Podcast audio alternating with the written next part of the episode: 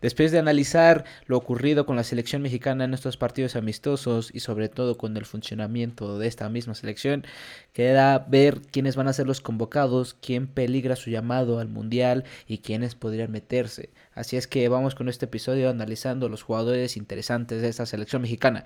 Vamos con este nuevo episodio ya dejándonos este trago amargo que tuvimos en estos amistosos internacionales de la selección mexicana, vamos a analizar quiénes podrían peligrar su, su puesto para el Mundial, quiénes ya están seguros y quiénes son los ausentes. Primero hay que establecer esto. Se hizo una, una lista de 38 jugadores, una prelista para el Mundial, ¿no? Fueron 38 jugadores que disputaron estos amistosos y los que van a jugar también la Nations League estos jugadores 38. Hay algunos que se quedaron fuera de esta lista y primero vamos a hablar de estos y quiénes tal vez se podrían llegar a meter o quiénes para fue injusto que se quedaran fuera de esta lista de 38.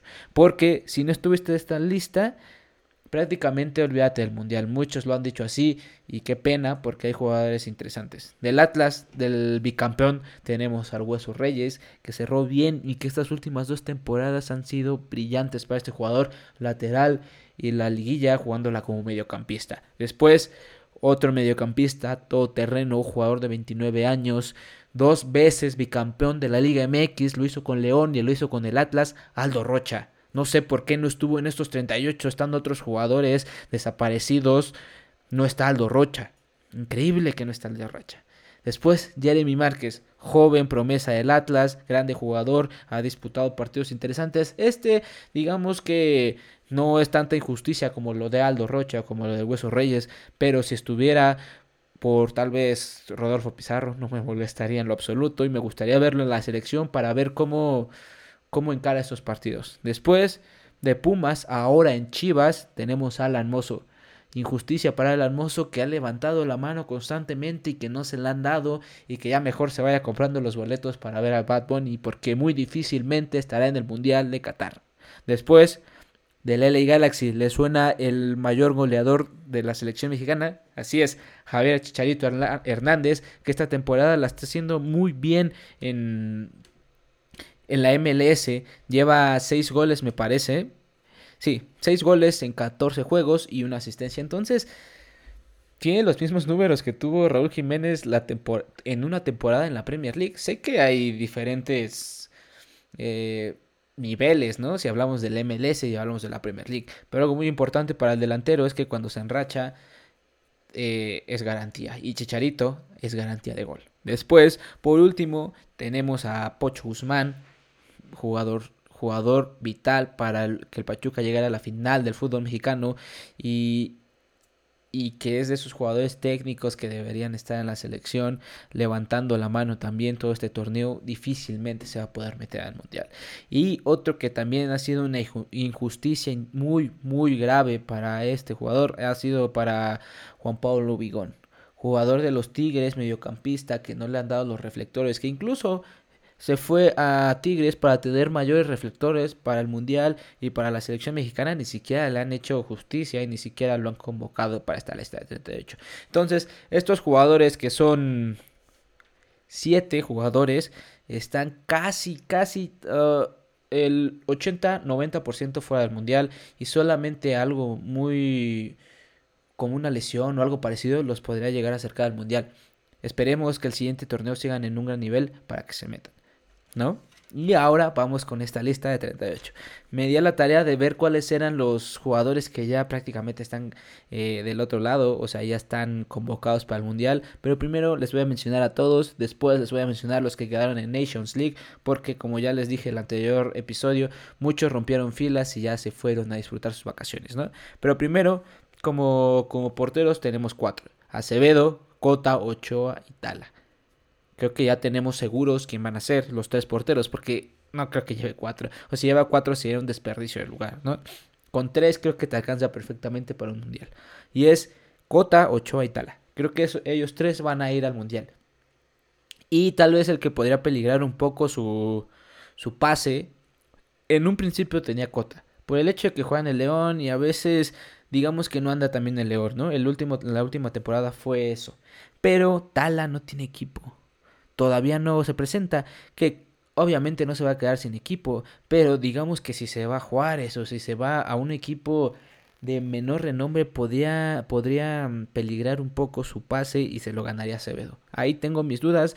Podría Acevedo quitarle un lugar, depende de cómo juega esta temporada y los otros sí. Pero el, seguro es Ochoa y, estoy seguro que va a llevar tres porteros, eh, Tala y Cota. Después defensas. Aquí está interesante porque tenemos de estos 38 convocados, tuvimos Eric Aguirre, Kevin Álvarez, Stitch Angulo, Julián Araujo, eh, Néstor Araujo, eh, Arteaga, Cata Domínguez, eh, Jesús Gallardo, César Montes, Héctor Moreno, eh, Israel Reyes, Jorge Sánchez y Johan Vázquez. Aquí claramente tenemos de mm, los que se podrían acercar más a la convocatoria sería Néstor Araujo, Arteaga, Gallardo, lastimosamente, y, duele saber esto porque no está en su mejor momento y la verdad es que es un lugar desperdiciado, porque es el consentido del Tata, a mí no me gustaría, pero pues tendría que ser así, ¿no? Entonces vamos,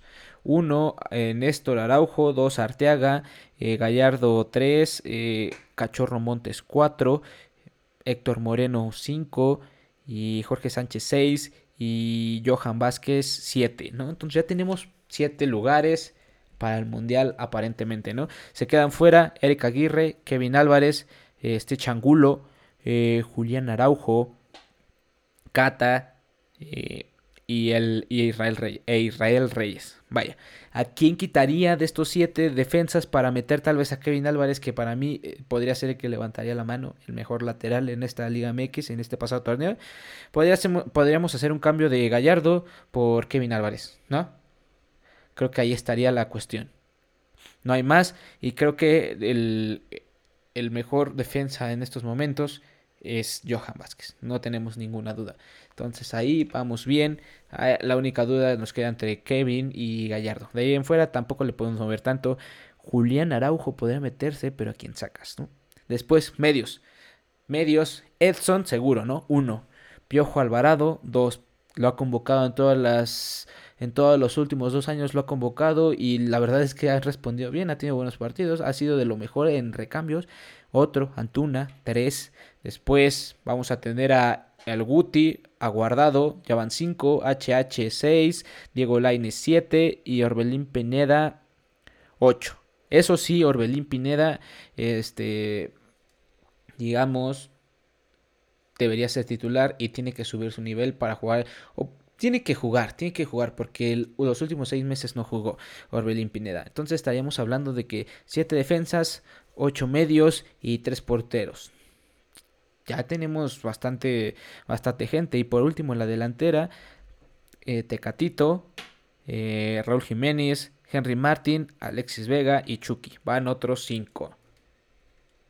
Como vemos, ahorita les, les platico quiénes se quedan fuera y quiénes podrían meterse en esta lista de 38. Entonces, 3 porteros y 7 y siete defensas son 10.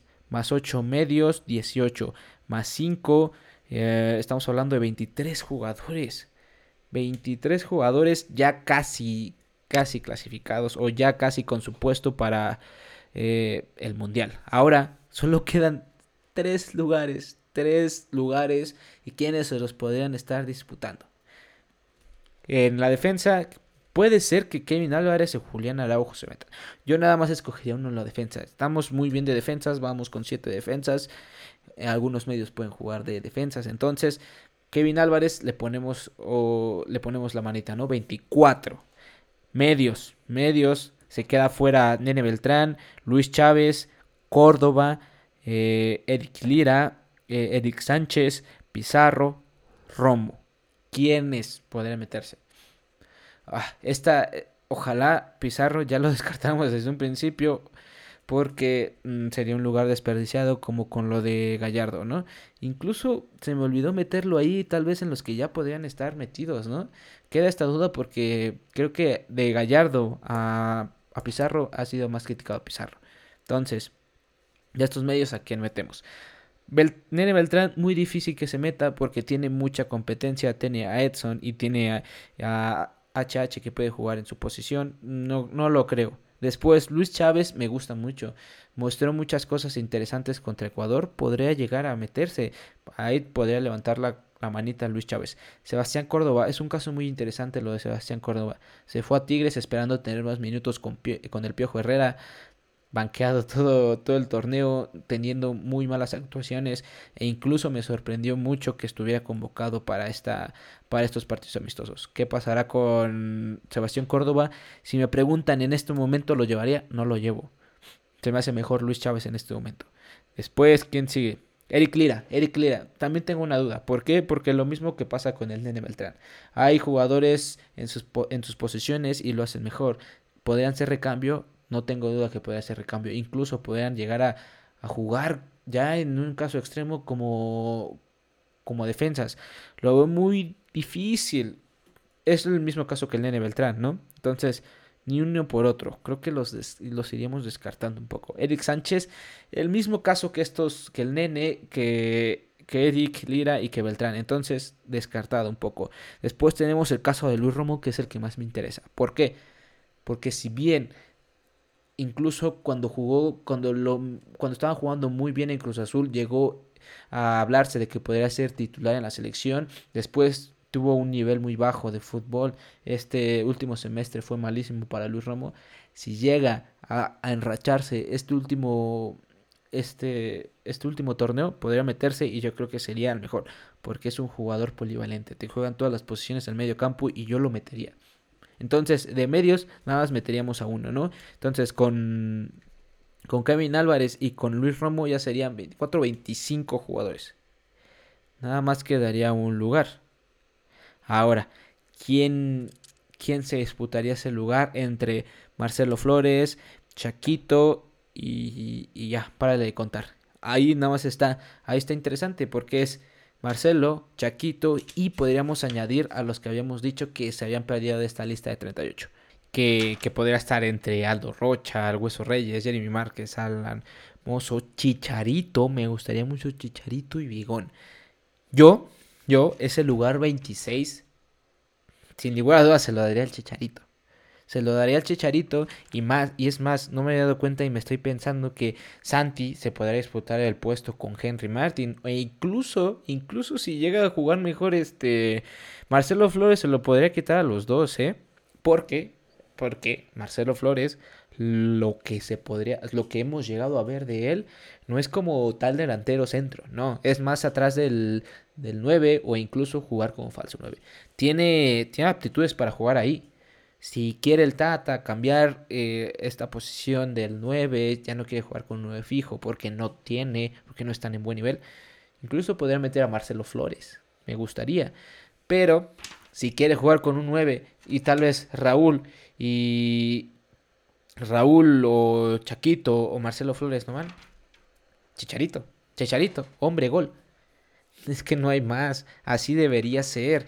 Y eso, y eso que me estoy y estoy sacando a uno, que es Funes Mori. Porque podría meterse también Funes Mori. Me faltó y no está en la lista de 38 porque está lesionado. Es una excepción, digamos, un poquito mm, desapercibida por el Tata porque si hubiera estado sano estaría ahí convocado en los 38 y así es, así está la cosa con la selección mexicana. A quién quitan, a quién ponen, quién va, quién no va qué va a pasar con la selección mexicana, hay que, hay que también hacernos a la idea de que antes del Mundial siempre hay estas terribles lesiones. Lo vivimos más en el 2014 con el Chapito, eh, que se perdió el Mundial, con, esta, con este medio campo de León que estaba dominante. Entonces, ah, nunca hay que descartar este, este tema de las lesiones.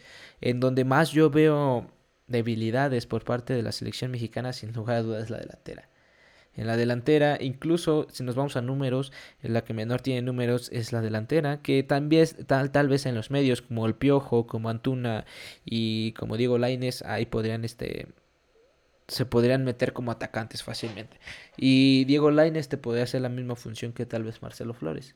O Marcelo Flores te haría la misma función que Diego Laines si no, si no repunta. Porque también damos como un hecho que Diego Laines se va a meter a la lista cuando no tiene minutos. Y creo que justo esta temporada, al que el mismo caso que tiene Orbelín, tienen que, tienen que jugar. Tienen que jugar porque no hay de otra. Porque si no vienes con ritmo no vas a ser ni siquiera titular, ni siquiera de los primeros recambios para la selección mexicana. Y claramente lo que le falta a esta selección mexicana es, es el hombre gol. Tanto Orbelín como, como Diego Lainez te pueden ofrecer eso si están en un buen momento. Así es que ya tenemos todo esto, ya tenemos todo casi listo. Ahora, por último, hasta este momento, ¿quién podría ser el cuál podría ser o cuál debería ser el 11 titular de la selección mexicana el mejor? Vámonos con 8 en la portería, no hay más. Nos demostró que este no se achica con la selección. Es lo que a Tala le pesa, que siempre cuando le dan una oportunidad en el arco en la selección, le termina fallando algo que en la Liga MX no le falla. Entonces, Ochoa en la en la, en la portería. En la defensa vamos a tener línea de 4, para qué inventarle, no hay más. Eh, lateral izquierdo va a ser Gerardo Arteaga. Centrales, Johan Vázquez, que, que ahí tengo, no es una duda más, pero es como que una pequeña molestia con el Tata, porque sabiendo que es el mejor central de la selección mexicana, no lo pone a jugar. Y se, se rumoreaba que era porque estaba lesionado y estaba tocado. Eh, no, ya no me compro esas, porque ahora resulta que no, que no era así y que mm, le extraña que no lo pongan de titular e incluso ya hay como que una cierta riña de Johan hacia el Tata Martino. Después, en, el otro central, para mí, por experiencia, pondría a Néstor Araujo. Lo pondría porque se me hace un jugador que ya tiene experiencia en Europa. Eh, se perdió el mundial pasado, sí es cierto. También se perdió el mundial del 2018 por lesión, obviamente, pero se lo perdió. Entonces creo que trae la espina un poco clavada y creo que querrá redimirse en este mundial. El lateral derecho, mm, no hay más que em, Jorge Sánchez. No está en su mejor momento, pero ojalá lo encuentre para el Mundial. Y si, si está en su mejor momento, creo que es el mejor lateral y derecho de la selección mexicana, que pueda tener la selección mexicana. Ahí tal vez podría meterse Kevin Álvarez si sigue mejor, si sigue en ese ritmo que trae Kevin, podría llegarle a ganar la disputa a, Jorge Sánchez. En el medio campo vamos a tener una duda interesante, porque el primero yo creo que Edson Álvarez tiene el, tiene ganado ese puesto como contención. Pero la, la duda surge alrededor de quién van a, quiénes van a ser sus acompañantes, quiénes van a ser esos volantes. Uno podría ser, eh, por naturaleza, debería ser Héctor Herrera. Pero lo que pasa con Héctor, Héctor Herrera es que viene a la baja y sobre todo que este estos últimos seis meses la va a ver difícil porque va a llegar a la MLS y no va a tener este nivel competitivo alto, digámoslo. En todo caso, yo pondría a Andrés Guardado. Creo que habla la experiencia por sí solo. El hombre con cinco mundiales ya estaría disputando y creo que no te va a jugar los 90 minutos, eso me queda claro que no te va a jugar los 90 minutos, pero lo que te juegue te los va a jugar bien, hasta donde le dé el cuerpo. Y por último tendríamos ahí la duda, ¿no? Acerca de quién podría llegar a jugar. Podría ser Orbelín Pineda, podría ser, me gustaría como volante, porque así jugaba en Cruz Azul. Podría ser que otro, Luis Chávez si se llega a meter, y, o Eric Gutiérrez. Eric Gutiérrez creo que es el es el ideal, es lo ideal para ese medio campo. Entonces sería Edson, Andrés Guardado y queda la duda entre Siguti o HH. Depende cómo llegue HH. Ahorita tiene un poco más ganado el puesto porque hablamos de que, de que es el jugador que juega en el Atlético de Madrid, entonces ah, tiene cierta jerarquía y por, por el pasado mundialista que tiene, habla por ello. Pero en este momento, ¿quién está mejor? Creo que Eric Gutiérrez me gustaría más que HH. Y en la delantera, eh, no hay más. Chucky. Mm, mm, Raúl Jiménez, Raúl Jiménez, pero me queda esta duda acerca de Raúl Jiménez, ojalá se encuentre. Si llega a estar en, al 50% o al 60% de lo que jugó las temporadas pasadas, cuando realmente era espectacular en la temporada de 2019, no, me no, no, no hay competencia para Raúl Jiménez. Y por otro lado, tenemos a Tecatito Corona. Así es, así es mi once ideal para enfrentar el primer partido ante Polonia. Sé que muchos dirán que Alexis Vega, muchos dirán que, que debería jugar eh, otro, otro central como Cachorro Montes en el caso de Néstor Araujo, pero yo creo que con esto podríamos competir bastante bien para, para el primer partido y sobre todo para el Mundial. Así es que ya quedó todo listo. Espero les haya gustado este este episodio acerca de los jugadores, quién está, quiénes no, quiénes van, quiénes no van. Espero les haya gustado, espero mm, les haya servido un poco para también analizar ustedes, entre ustedes, quiénes iban al mundial. Y sobre todo es que estamos haciendo cinco meses antes del mundial. Puede que un mes antes haya otros jugadores enrachados y mejores que estos 38. Así es que, bueno, no, obviamente no, no 38 mejores que estos 38, pero sí hay algunos que se puedan sumar, otros que se puedan bajar también. Está, está esa incógnita. Así es que nos estaremos escuchando en un nuevo episodio hablando de, de la Liga MX, del el mercado de fichajes de la Liga MX de verano que luce bastante interesante y también vamos a hablar del fútbol europeo, los fichajes y cómo se preparan los equipos grandes de Europa para esta temporada atípica en el fútbol mundial. Así es que ya lo saben, aquí va a estar su podcast de confianza todas las semanas hablando de fútbol. Nos estaremos escuchando en los próximos episodios. Bye.